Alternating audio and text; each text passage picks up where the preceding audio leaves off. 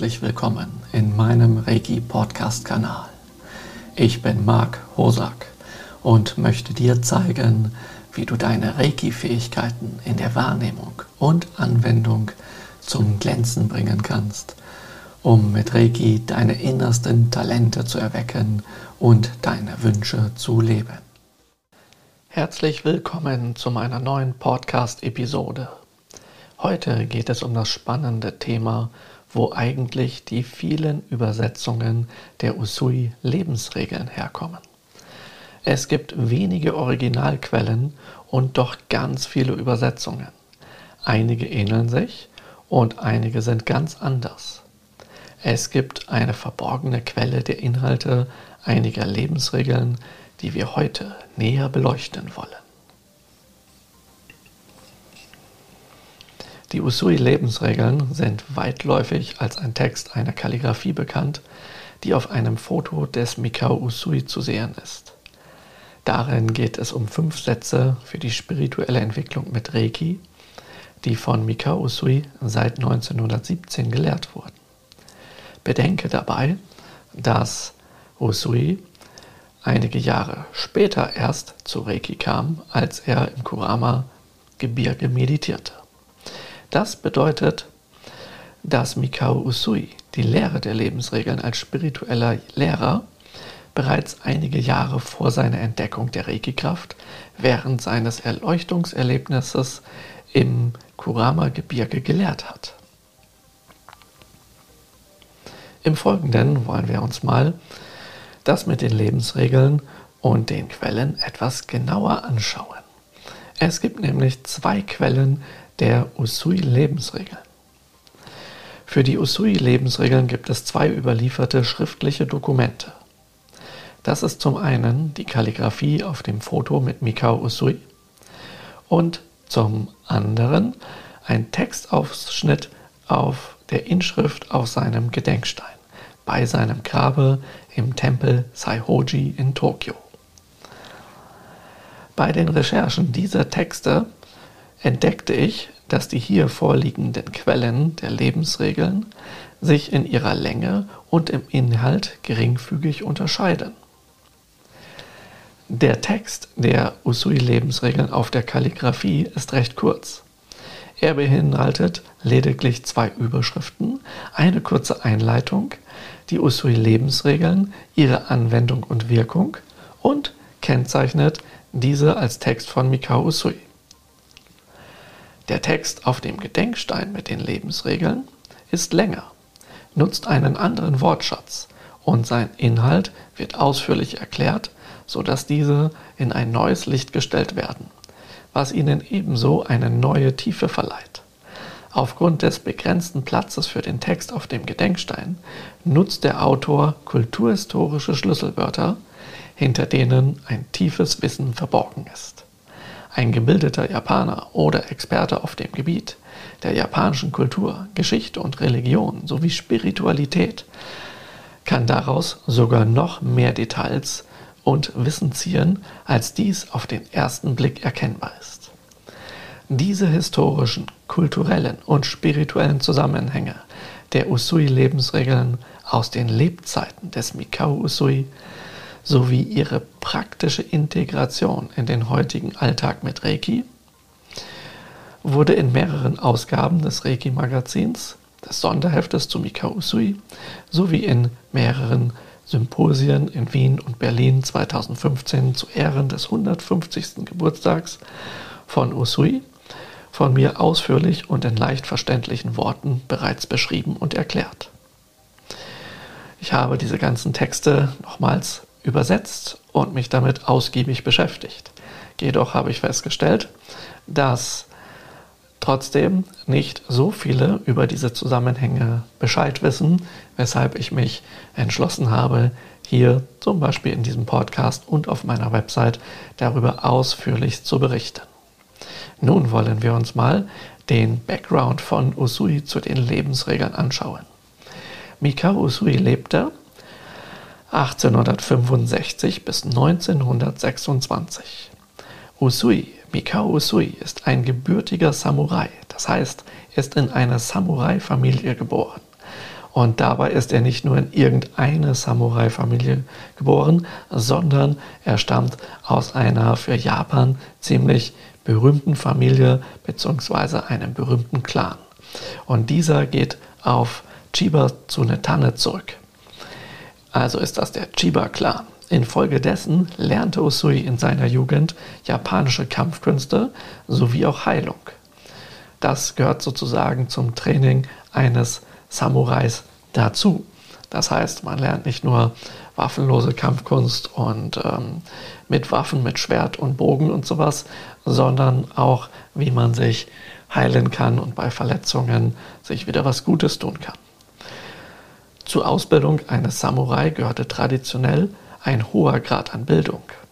Da die Samurai historisch gesehen mit dem Buddhismus sehr verbändelt waren, kam Usui schon als kleiner Junge in eine Klosterschule des tantrischen Buddhismus, wo er neben dem Erlernen von Sprache und Schrift erste Kontakte zum Buddhismus, der Geheimlehren und zur Spiritualität machte. Seine Begeisterung für die spirituellen Lehren veranlasste ihn später, Mönch des Buddhismus zu werden. Und zwar höchstwahrscheinlich Mönch des Buddhismus der Geheimlehren. Das mag die Shingon-Schule oder die Tendai-Schule sein. Manche sagen, er war Zen-Mönch und andere wiederum sagen, er war reiner Landmönch. Das sind ein paar Nuancen sozusagen, auf die ich nochmal in einer anderen Podcast-Folge ausgiebig eingehen werde. Wie dem auch sei.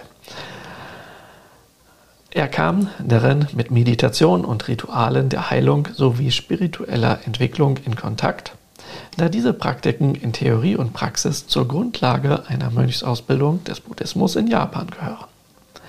Auf der Inschrift auf seinem Gedenkstein wird sein buddhistischer Name genannt, den er zur Ordination, das heißt zur Mönchsweihe, erhalten hat. Sein buddhistischer Name ist Gyohan. Die Übersetzung dieses Namens ist Gehisstes Segel in der Morgendämmerung.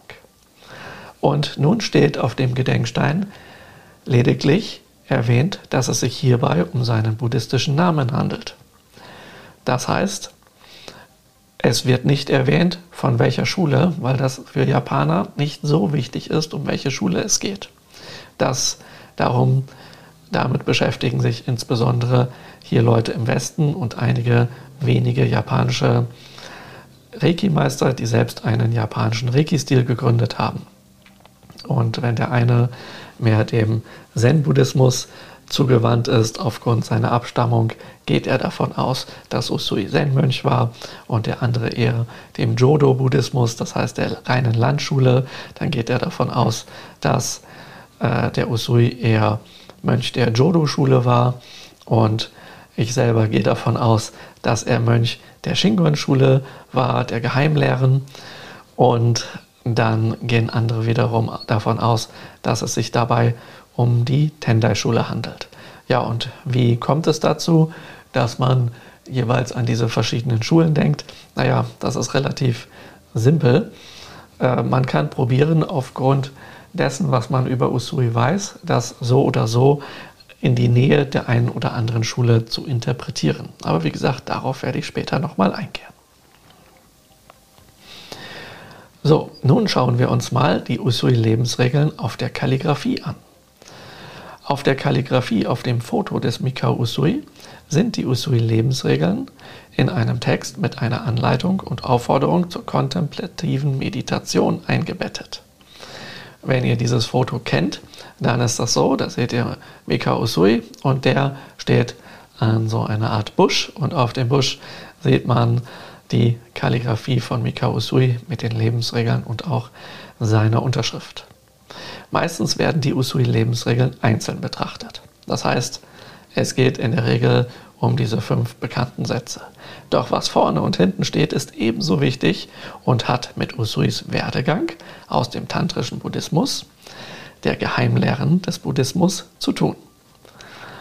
Der japanische Text wird von rechts nach links und die einzelnen Kolumnen von oben nach unten gelesen. Schauen wir uns mal die Überschrift und die Einleitung an.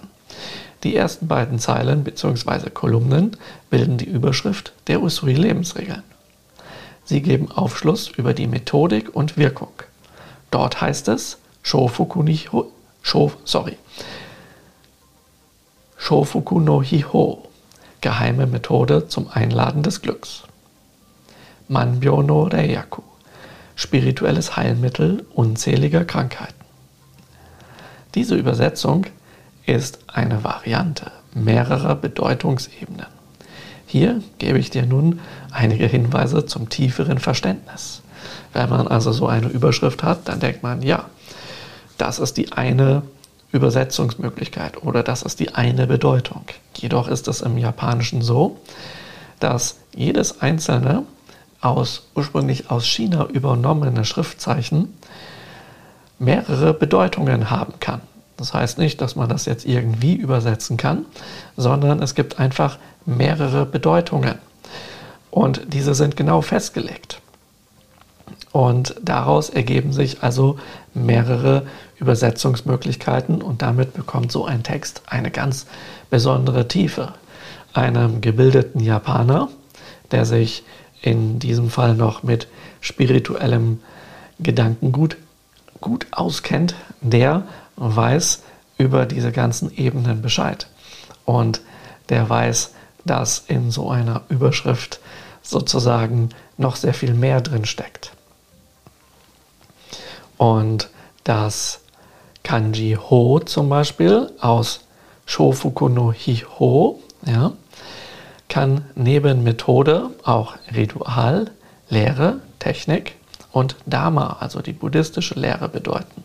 Und im modernen Japanisch kann es sogar Gesetz bedeuten, also das Gesetz von äh, Jura, ja, von juristischen Dingen. Daher sind diese Bedeutungsebenen hier gleichfalls enthalten. Und jetzt ist nützlich zu bedenken, etwas Juristisches kann es hier in diesem Fall nicht bedeuten, weil es nützlich ist oder wichtig ist, diesen Inhalt aus der Zeit von Mikao Usui zu betrachten und nicht mit dem Blickwinkel der modernen japanischen Sprache, wie sie heute gesprochen wird. Also es ist immer nützlich, sich in die Zeit von Usui zurück zu versetzen, denn dort haben viele Dinge noch andere Bedeutungen gehabt. Also Kanji und andere Worte im Japanischen haben oft andere Bedeutungen gehabt.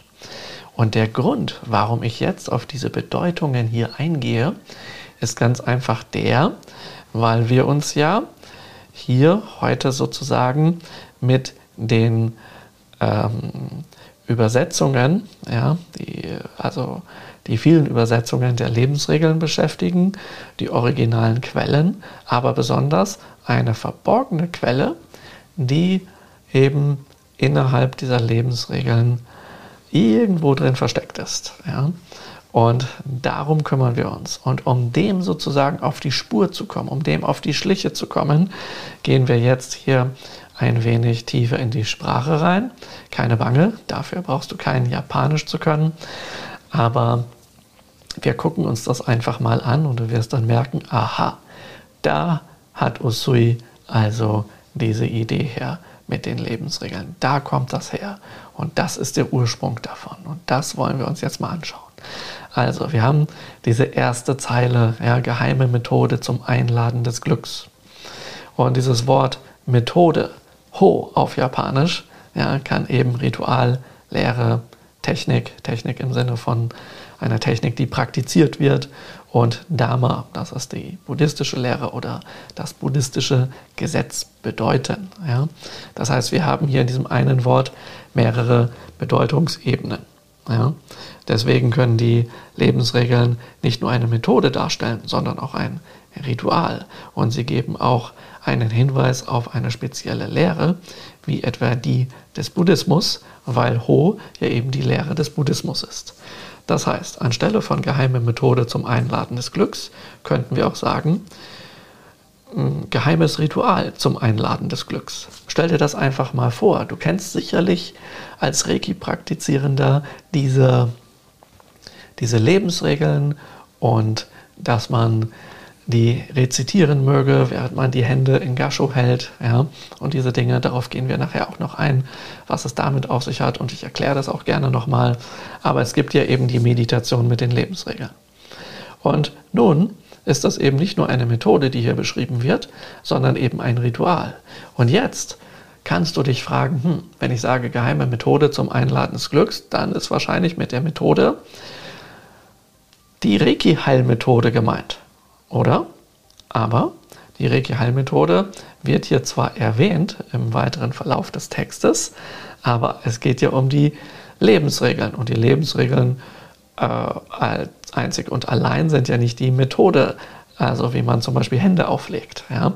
Und deswegen haben wir hier, dass es sich um ein Ritual handelt. Das heißt, die Lebensregeln rezitieren in einer Meditation kann auch ein Ritual sein. Gleichzeitig heißt Ho aber auch Lehre. Das heißt, es kann auch wie folgt übersetzt werden, geheime Lehre zum Einladen des Glücks. Das heißt, dahinter verbirgt sich eine ganze Lehre mit ganz viel Weisheit. Da könnten wir uns jetzt fragen, um welche Lehre geht es denn? Naja, und das kann eben auch die buddhistische Lehre sein, weil dieses Ho eben genau für die buddhistische Lehre, dem buddhistischen Dharma steht.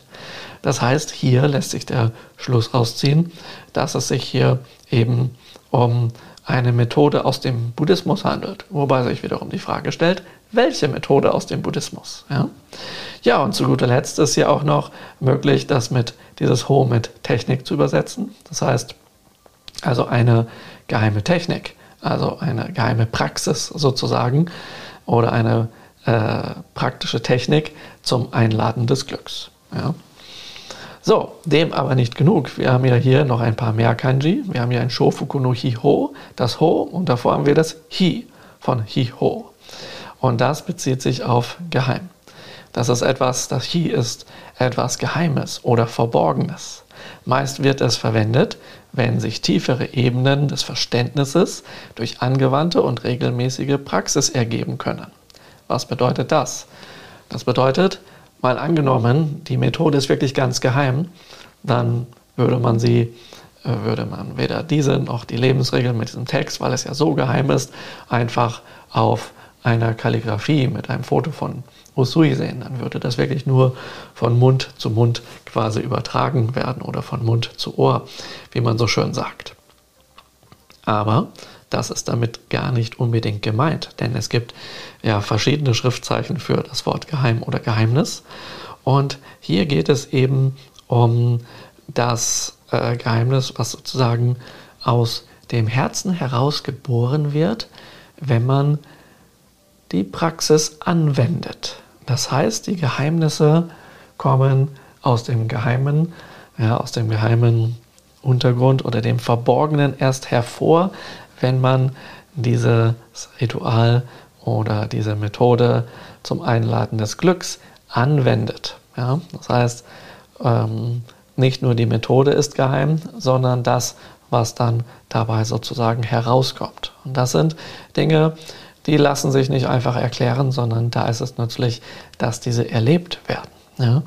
Und da das eben dann eine Methode zum Einladen des Glücks ist oder eine Technik, eine geheime Technik zum Einladen des Glücks, ja, oder das Geheimnis des Glücks mit dieser Technik sozusagen offenbart wird, ja, unter diesem Ritual, dieser Anwendung, lohnt es sich eben sehr, das zu tun, weil es eben was Bestimmtes tut, nämlich Glück einladen. Jetzt haben wir noch ein bisschen mehr. Das Kanji Man von Manbyo steht für die Zahl 10.000. Das ist ein Symbol für unzählig viel. Also nicht exakt 10.000, sondern will damit sagen, es geht um ganz, ganz viele Dinge und zwar um Bio. Und das wird meistens einfach nur als Krankheit übersetzt, aber wenn man das mal ein bisschen genauer recherchiert in japanischen Wörterbüchern, dann lässt sich finden, dass es dabei um Krankheiten in Bezug zum Körper, zum Geist und der Seele, wie eben auch psychosomatischen Ursachen sich handelt. Ja, und das ist natürlich sehr interessant.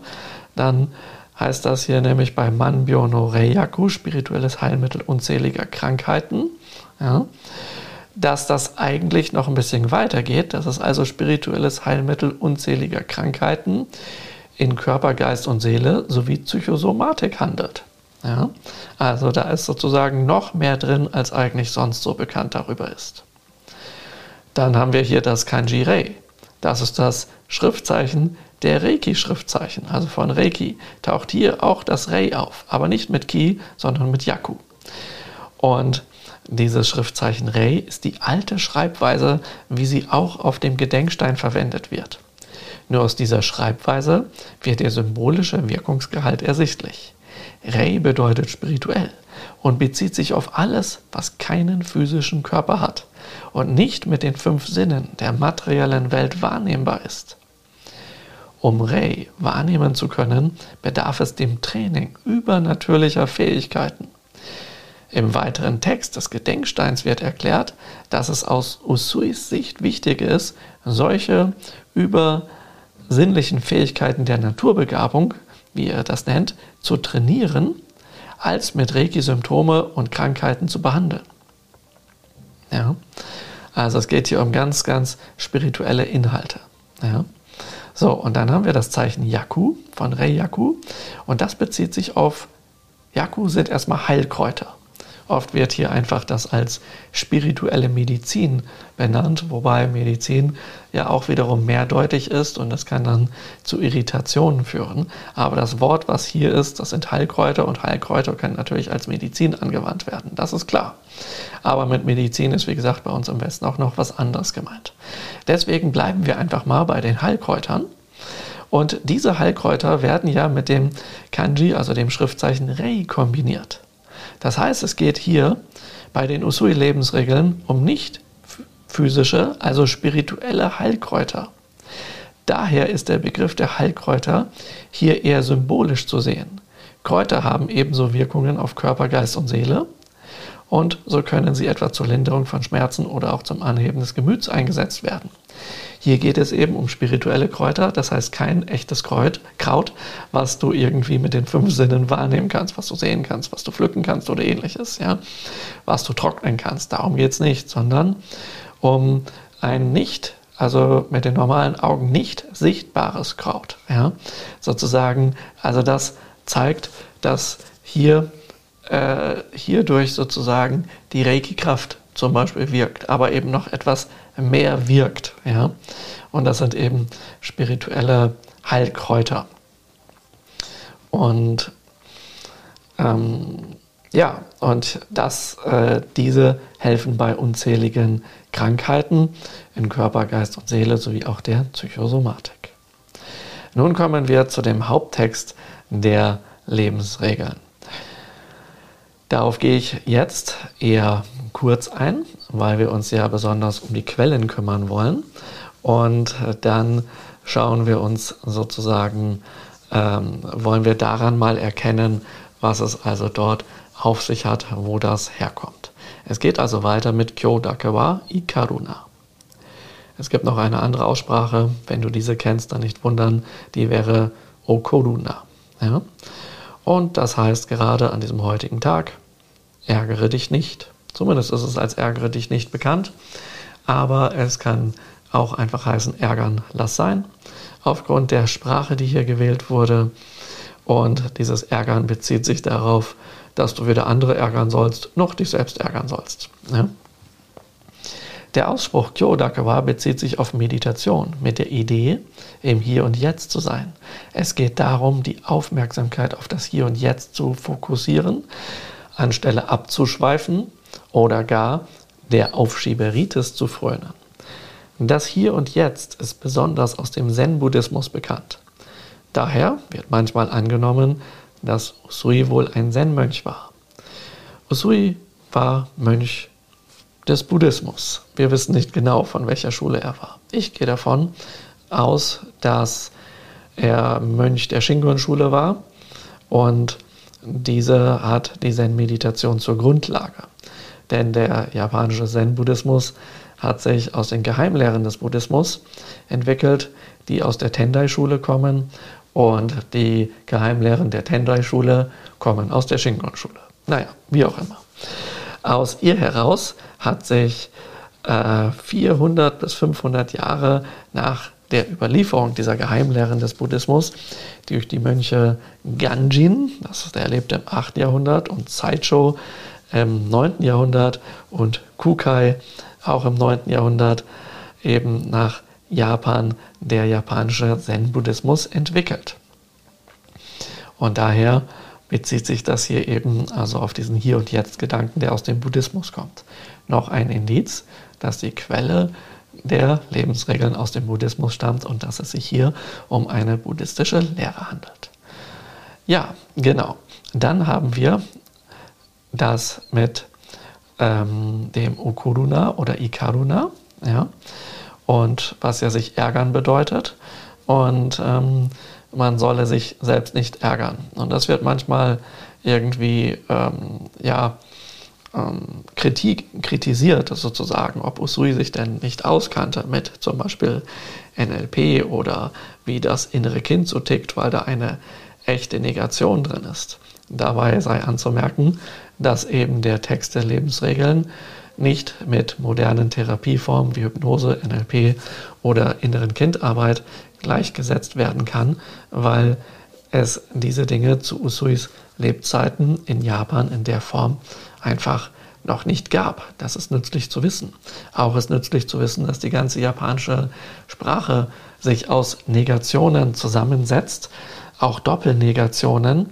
Und das wirkt auf den Japaner oder die Japaner auch gar nicht so wie bei uns eine Negation, weil die ganze Sprache und Syntax und Kultur ganz einfach eine ganz andere ist. Und deswegen wirkt beispielsweise auch die westliche Psychotherapie auf Japaner nicht. Ja? Und das habe ich schon vor über 20 Jahren gesehen in Japan, dass diese Dinge nicht wirken und funktionieren in dem Sinne, weil die einfach anders ticken. Also wie ticken Japaner? In jedem Fall mal mit der rechten Gehirnhälfte statt mit der linken. Und deswegen lassen sich bestimmte Dinge nicht so einfach anwenden.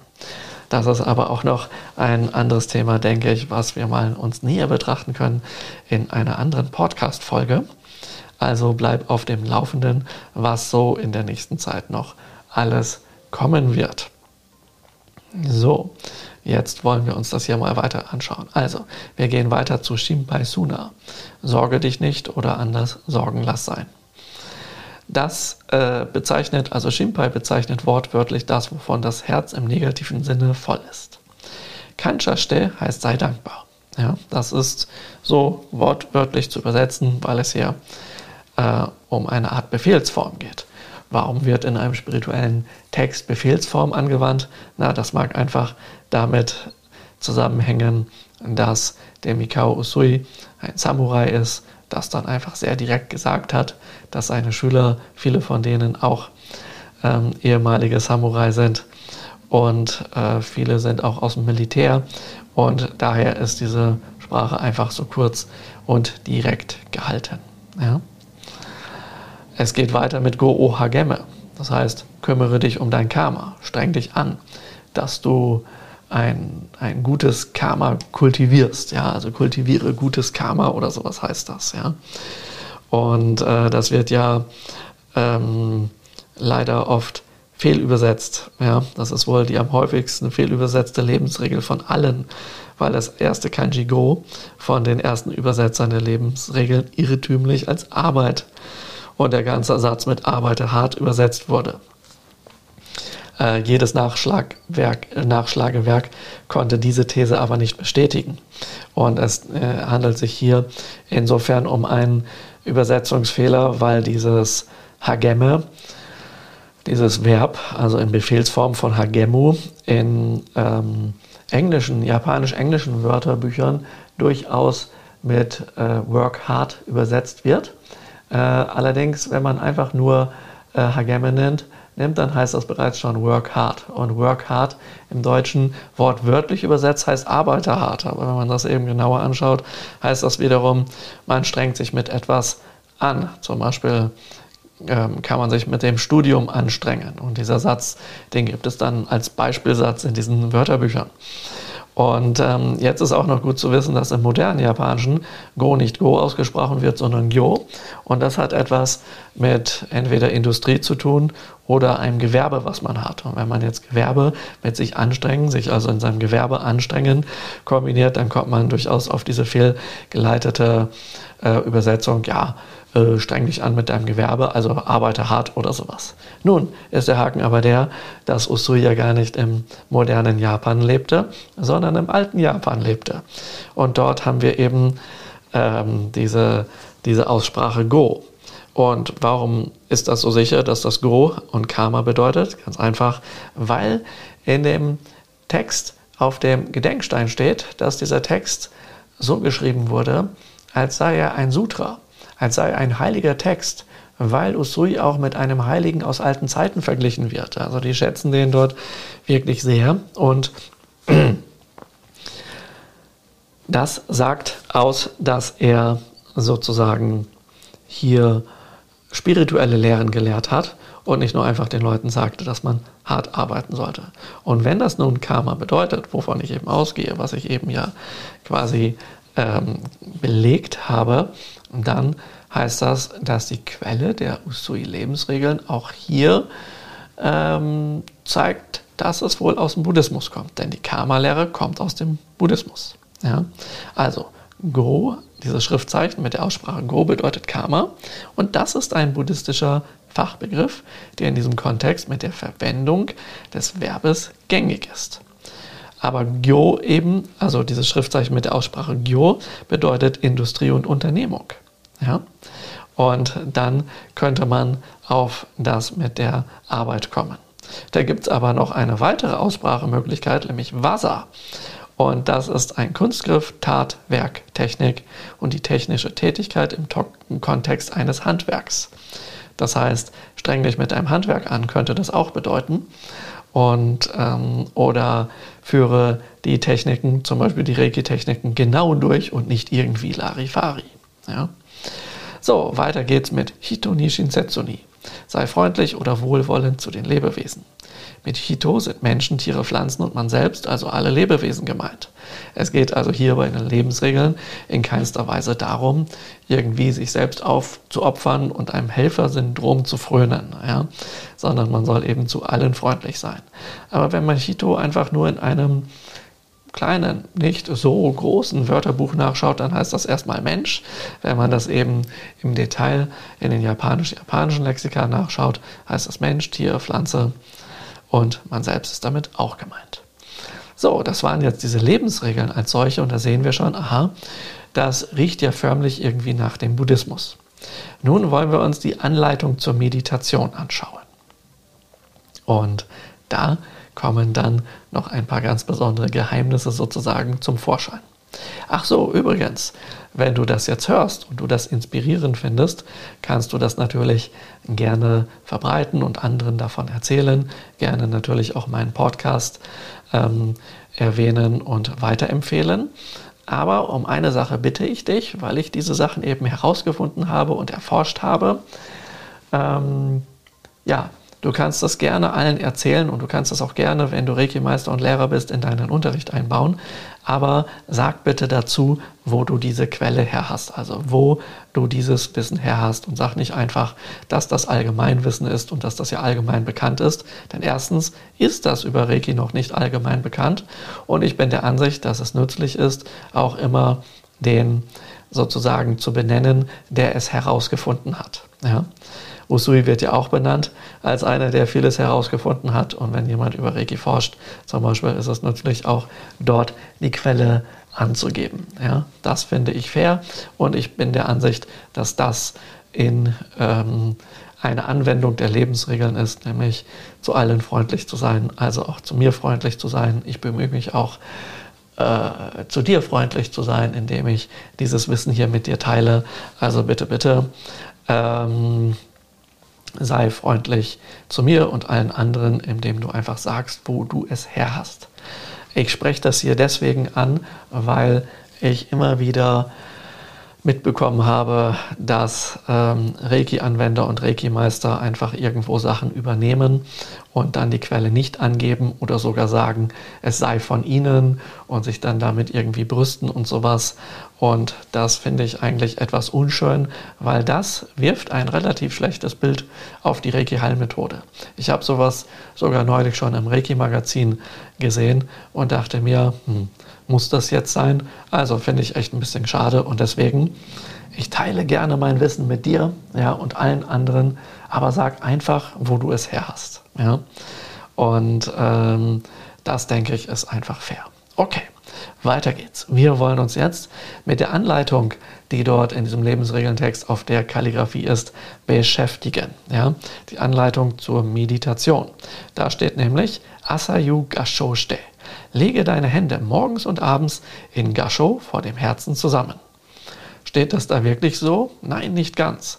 Das ist eine Übersetzung hier von mir, die äh, etwas erweitert ist. Und inwiefern das erweitert ist, das erzähle ich dir jetzt, weil Gasho ja, ist ein Begriff, den kennt jeder in Japan und das ist sozusagen der Name eines Mudras, dass die Hände vor dem Herzen zusammengelegt werden. Ja? Und wenn ich jetzt sage, lege deine Hände morgens und abends in Gasho vor dem Herzen zusammen, dann ist das irgendwie mehr oder minder doppelt gemoppelt, weil ich könnte einfach sagen, lege deine Hände morgens und abends in Gasho zusammen. Oder in Gasho, nehme die morgens und abends die Gasho Mudra ein. Nun weiß nicht unbedingt jeder, was mit Gasho gemeint ist, und deswegen sage ich, lege deine Hände morgens und abends vor dem Herzen zusammen. Und ich benenne aber das Mudra, weil es eben nützlich ist, dieses zu benennen und sich das zu merken, weil das wirklich ein wichtiger Begriff ist. Zusätzlich haben wir ja hier äh, morgens und abends dieses Asayu. Ähm, das heißt außerdem auch noch morgens bis abends und den ganzen Tag und die ganze Nacht. Das bedeutet, dass es nützlich ist, dass es sozusagen eine Einladung ist, diese Lebensregeln nicht nur morgens und abends, also nach dem Aufstehen und vor dem Zubettgehen anzuwenden, sondern eigentlich so oft wie möglich. Und dass es nützlich ist, das den ganzen Tag irgendwie im Kopf zu behalten, innezuhalten, ja. Und so. Und ähm, das heißt, mit der Aufmerksamkeit und der Achtsamkeit dabei zu sein. Und das Wesen der Achtsamkeit ist wieder etwas, was aus dem Buddhismus kommt. Und das taucht jetzt im nächsten Schritt dieser Anleitung zur Meditation mit den Lebensregeln ebenso auf. Da steht nämlich Kokoro ni Nenji. Lenke deine Aufmerksamkeit in dein spirituelles Herz. Das Kanji Kokoro ist das spirituelle Herz, welches räumlich in etwa mittig in der Brust liegt. Es ist nicht das organische Herz. Gemeinhin gibt es auch die Übersetzung Geist und Herz. Es gibt viele buddhistische Übersetzungen, in denen Kokoro mit Geist übersetzt wurde. Das ist allerdings ein wenig irreführend, weil im Deutschen der Geist eher dem Kopf, also dem kognitiven, den mentalen, dem Denken zugeordnet ist und das Herz mehr der Brust zugeordnet ist. Ja? Man sagt zum Beispiel aus reinem Herzen und mit klarem Geiste. Und das ist im Japanischen eins. Zusätzlich kommt noch der Begriff Seele hinzu, also sozusagen Geist und spirituelles Herz und Seele, das verbirgt sich alles in diesem Kokoro. Und das Kanji Nenji, ja, bei Kokoro ni Nenji, setzt sich aus dem Schriftzeichen Jetzt und eben spirituelles Herz zusammen. Das heißt, da haben wir, wenn du mal auf die Schriftzeichen schaust, ja, wenn du die Kalligrafie dir zu Gemüte führst, in dem unteren Teil des Nen von Nenji noch einmal das Herz etwas kleiner zusammengestaucht sozusagen, damit das andere Zeichen für jetzt noch oben drüber passt. Ja? Wörtwörtlich heißt das, komme jetzt in dein spirituelles Herz. Dies ist im Buddhismus die Aufforderung zu einer kontemplativen Meditation. Es ist gleichzeitig der, eins der, ähm, äh, ein Teil des achtfachen Pfades des Buddhismus, nämlich der, wo es um die Achtsamkeit geht. Ja? Kontemplation ist das nicht bewertende Betrachten eines Meditationsobjektes, welches hier die Usui-Lebensregeln sind. Ja? Und da sehen wir wieder, aha, da ist ein Zusammenhang zum Buddhismus. Dem aber nicht genug. Das Nen kommt sogar im Honsha Seishonen, dem Fernkontaktsymbol, vor. Ja? Und ähm, die Übersetzung davon ist ja, dass der Mensch, wie er im seinem Ursprung, im Grunde ist, jetzt in seinem Herzen ist und zwar wahrhaftig. Ja? Dieses Schonen ist, dieses, ähm, dieses wahrhaftig jetzt im Herzen ist das mit der Achtsamkeit aus dem Buddhismus. Ja? Also haben wir hier, aha, auch wiederum etwas, was mit dem Buddhismus zu tun hat. Schauen wir uns den dritten Teil der Anleitung mal an. Kuchi ni Tonayo. Rezitiere sie mit dem Mund. Und ähm, ja, äh, wen rezitieren? Ja, die Lebensregeln ist damit gemeint. Im Japanischen braucht man das nicht zu wiederholen. Das ist klar, dass das damit gemeint ist. Dieses Wort Tonaio, also rezitiere es, ähm, heißt, dass man und mit dem Mund rezitieren bedeutet gleichzeitig auch, dass man es laut rezitieren soll. Also es geht nicht darum, dass man es einfach nur denkt, sondern es soll hörbar sein. Und dies ist also diese drei ähm, Teile der Anleitung, ja, hier, die wir nun haben, ist ein Hinweis auf die sogenannten drei Mysterien der Geheimlehren des Buddhismus oder auch des esoterischen Buddhismus oder tantrischen Buddhismus von Körper, Rede und Sinn beziehungsweise wird auch als Geist übersetzt. Mit dem Mund rezitieren heißt laut und hörbar rezitieren. Dadurch wird die Lehre des Buddhismus und der Dharma ja, kennen wir ja von oben aus der Überschrift mit dem Kanji Ho von Hiho, geheime Methode zum Einladen des Glücks, über den Klang weitergegeben, was aus buddhistischer Sicht Verdienste anreichert und diese Verdienste ergeben gutes Karma, womit wiederum die eine Lebensregel, mit dem, dass man sich um sein Karma kümmert, ja, angewandt wird. Dann geht es äh, weiter. Achso, und diese und das heißt, dass diese dreifache Anwendung ja, im Körper mit dem, mit dem Gasho Mudra, im Geiste sozusagen mit der Kontemplation, ja, wo man im Herzen ist ja, und das im Herzen hält und dann noch mit dem Mund rezitiert, dass das eine Praxis aus dem Buddhismus ist. Und jetzt erinnere dich, sagte ich doch vorhin schon, man könnte fragen, Oh, aus welcher Lehre des Buddhismus kommt denn das? Es gibt ja so viele dort. Es gibt ganz, ganz viele Sutras. Ja, und das ist eben auch bekannt, wo das herkommt. Und das habe ich herausgefunden. Also es ist nicht ganz bekannt. Ich bin seit äh, zwei Jahrzehnten damit beschäftigt, dieses zu verbreiten. Aber ich habe gemerkt, dass es sich sehr langsam verbreitet. Also das in Bücher reinzuschreiben und auf vielen Vorträgen auf Kongressen, Symposien, Festivals, Conventions, alles, was es so an Reiki-Veranstaltungen gibt, das denen zu erzählen, scheint nicht zu reichen. Ja, warum nicht? Weil das immer eine kleine Menge von Leuten mitbekommen. Und ich habe festgestellt, dass ähm, das oft auch nicht angenommen wird, weil es genügend Reiki-Meister gibt, die sagen, nee, das habe ich von meinem Lehrer anders gelernt, von meinem Meister und das ist ein guter Meister und ich habe das bisher jetzt 10 oder 20 oder 30 Jahre so praktiziert. Deswegen werde ich, werde ich meine Meinung diesbezüglich auch nicht ändern und das genauso weiter unterrichten und es ist mir egal, ob dieser Inhalt jetzt falsch ist. Und wenn ich sowas sage wie, dass der Inhalt, den die dort haben, ähm, falsch ist, dann ähm, und ich das begründe mit den ganzen Übersetzungen und ich sage, guck mal, das kannst du hier und da und da nachlesen und hier ist die Quelle aus dem Wörterbuch, dann ähm, wird darauf ganz oft trotzdem nicht so sonderlich ähm, lebensregelkonform reagiert, weil ähm, ich dann ähm, äußerst unfreundlich behandelt werde ähm, was mir denn einfällt und dies und jenes und bla bla bla. Naja, also ich probiere das so freundlich wie möglich rüberzubringen und ähm, ich selber als äh, sozusagen einer, der der Wissenschaft sehr zugewandt ist, sehe das einfach so, ähm, ich denke, dass so lange eine Lehre stimmt, bis ich herausfinde, dass ähm, wie es dann genauer ist, bis man das herausfinden kann. Und wenn ich sage, ich glaube einfach, dass das richtig ist und es ist mir egal, was dabei herausgefunden wird, dann bin ich eben im Glaube. Und dann würde Reiki leider zu einer Religion werden. Gut, es hat religiöse Ursprünge, wie hier aus dem Buddhismus, aber Reiki ist ja keine Religion. Ja? Das heißt, es geht nicht um Glauben, sondern es geht um Forschung. Und das hat auch schon Usui gesagt. Das wissen wir nämlich von dieser Kompilation, dem Usui Reiki Hikei, was Usui ja weitergegeben hat, wo vieles über ihn drinsteht. Ja.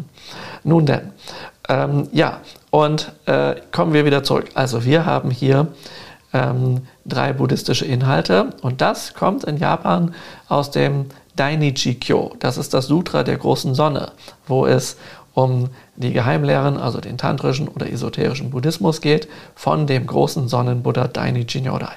Und dort steht eben, dass eben diese drei Mysterien oder diese drei Geheimnisse sind, wenn man in irgendeiner Form Rituale, Meditationen, Kontemplationen, Techniken ja, und dergleichen oder die Lehre des Buddhismus wirksam zur Anwendung bringen will, dann braucht man diese drei Mysterien, indem man etwas eben eine Lehre oder eine Technik mit dem Körper über ein Mudra, mit dem Geist jetzt über eine Visualisation, zum Beispiel ein Siddham oder ein anderes Kontemplationsobjekt wie die Lebensregeln ähm, und über die Aussprache, also ein Mantra, äh, laut rezitieren soll. Wenn diese Dinge angewandt werden, und das steht in diesem Sutra drin, dann ähm, ist die Wirkung am stärksten. Und wenn man das eben nur mental macht, dann hat man eben zwei Teile davon ausgelassen und es ist eben nicht mehr am stärksten. Ja. Und das wird hier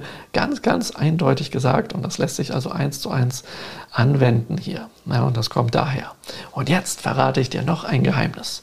Wir hatten doch diese fünf Lebensregeln und diese stehen auch im Zusammenhang mit den, diesem Sutra, dem Sutra der großen Sonne, des großen Sonnenbuddhas, des Dainichikyo. Und warum? Dort finden sich 108 Verhaltensweisen. Einige davon soll man in jedem Fall praktizieren und einige davon soll man sozusagen lassen, davon ablassen. Ja? Und wir haben ja hier bei den Lebensregeln auch Verhaltensweisen, die man äh, kultivieren sollte und andere, von denen man ablassen sollte. Und wenn man nun diese 108 Verhaltensweisen nimmt, die sind eine ganze Menge, und schraubt die ein bisschen zusammen in fünf Kategorien, dann kommen wir zufälligerweise exakt auf die Lebensregeln.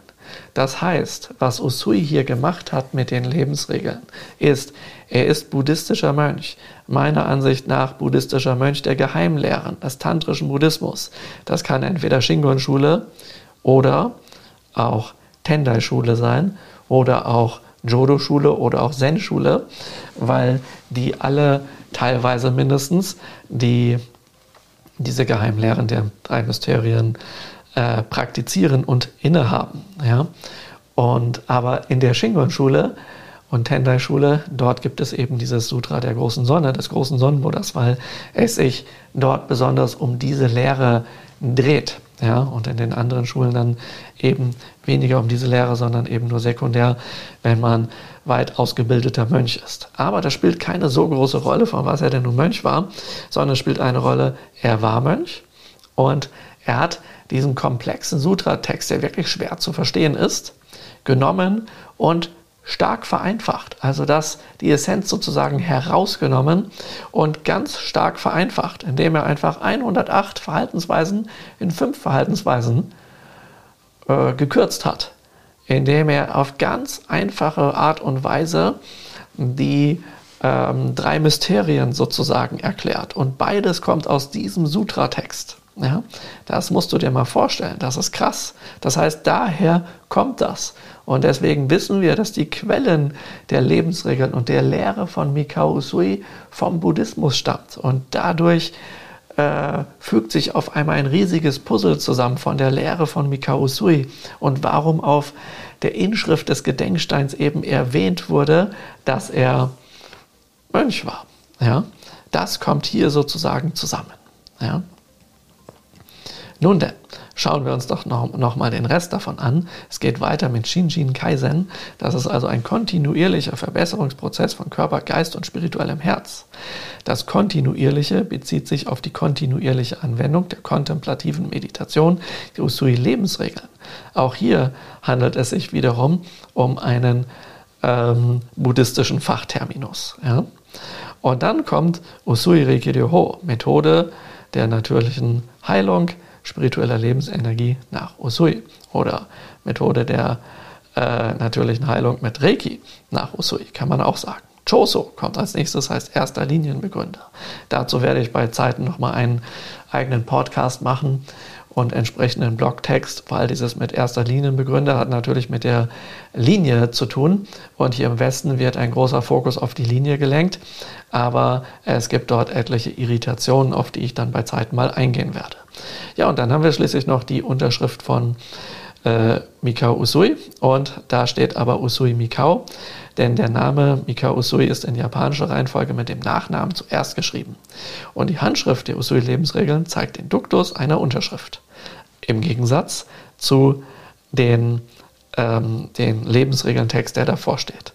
Und somit ist das hier wahrscheinlich die Unterschrift des Mikao Usui.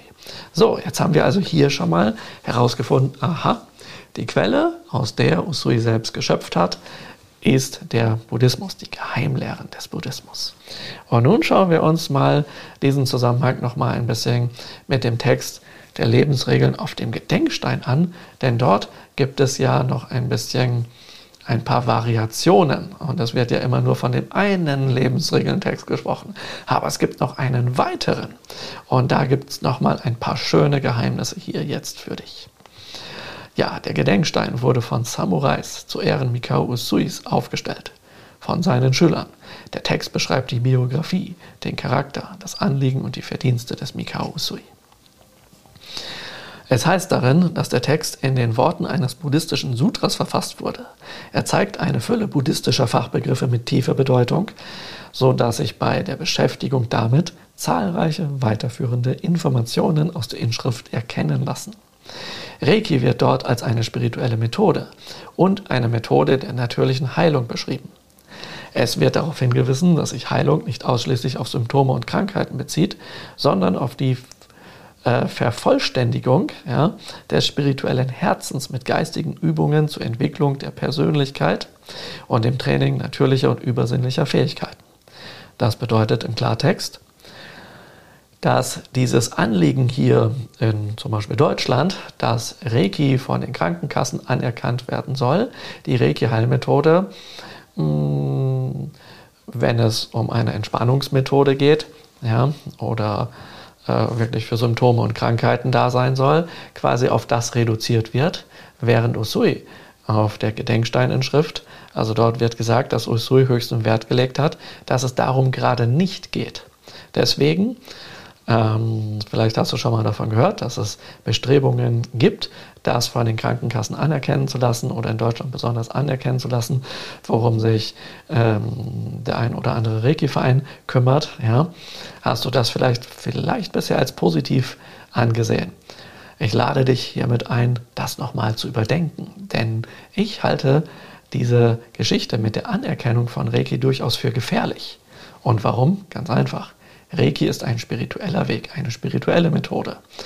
Und es geht besonders um die spirituelle Entwicklung. Es geht um das Training von übernatürlichen Fähigkeiten, übersinnlichen Fähigkeiten der Naturbegabung. Ja, das alles hat mit Schulmedizin meines Wissens nach wenig zu tun.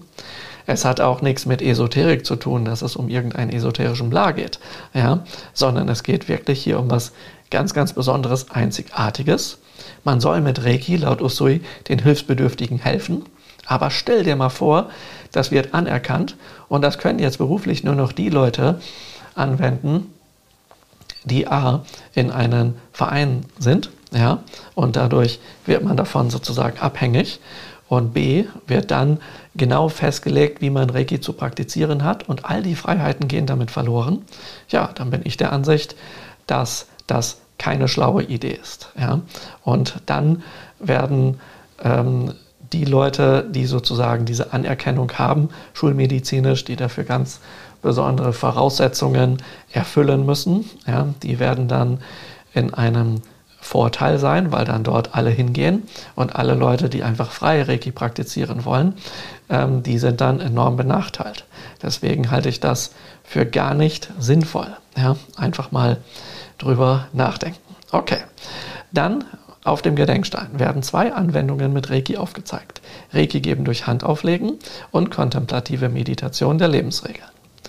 Dann haben wir die Gliederung der Usui-Lebensregeln. Ja, der Text über die Lebensregeln gliedert sich ähnlich wie bei der Kalligraphie in mehrere Teile, nämlich einmal in eine Anleitung, dann die Anweisung, was der Reiki-Praktizierende tun soll, die fünf Lebensregeln als solche und Erklärungen dazu noch.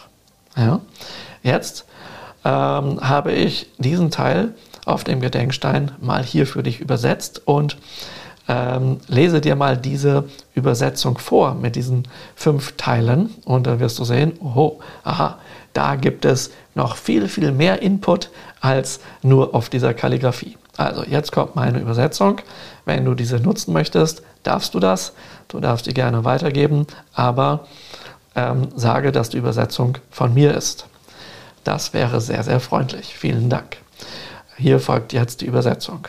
Bei dieser spirituellen Methode ist klarzustellen, dass sie nicht allein auf das Behandeln von Krankheiten und schlechten Gewohnheiten beschränkt sein sollte.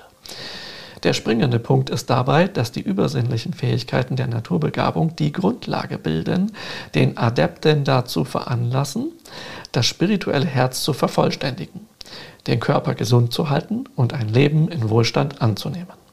Daraus folgt, dass diese Person unterrichten soll, im Großen und Ganzen den Lehren des verstorbenen Meiji Tenno folgen soll, die fünf Grundsätze das sind die Lebensregeln, morgens und abends laut rezitieren soll und die Aufmerksamkeit in das spirituelle Herz lenken soll.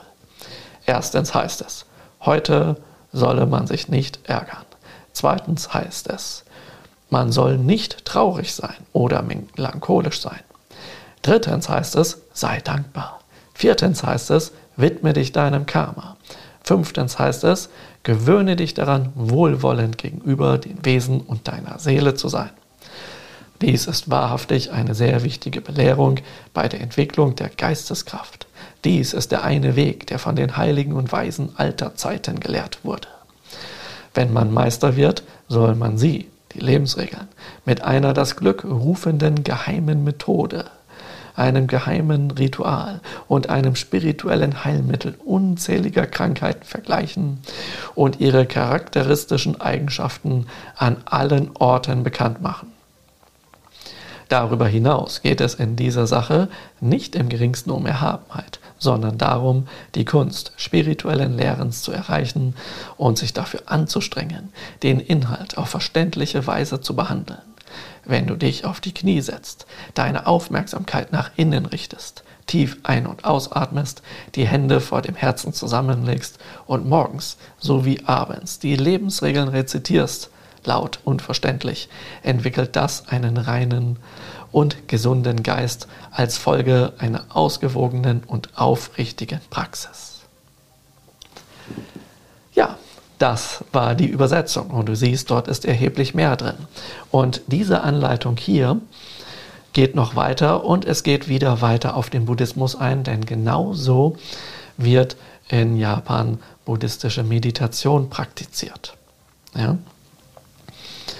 In einer weiteren Podcast-Episode werde ich auf diesen Inhalt nochmal genau eingehen und den interpretieren. Aber heute beschäftigen wir uns hier insbesondere um diesen Zusammenhang mit diesen Quellen, wo also eigentlich diese Übersetzungen herkommen.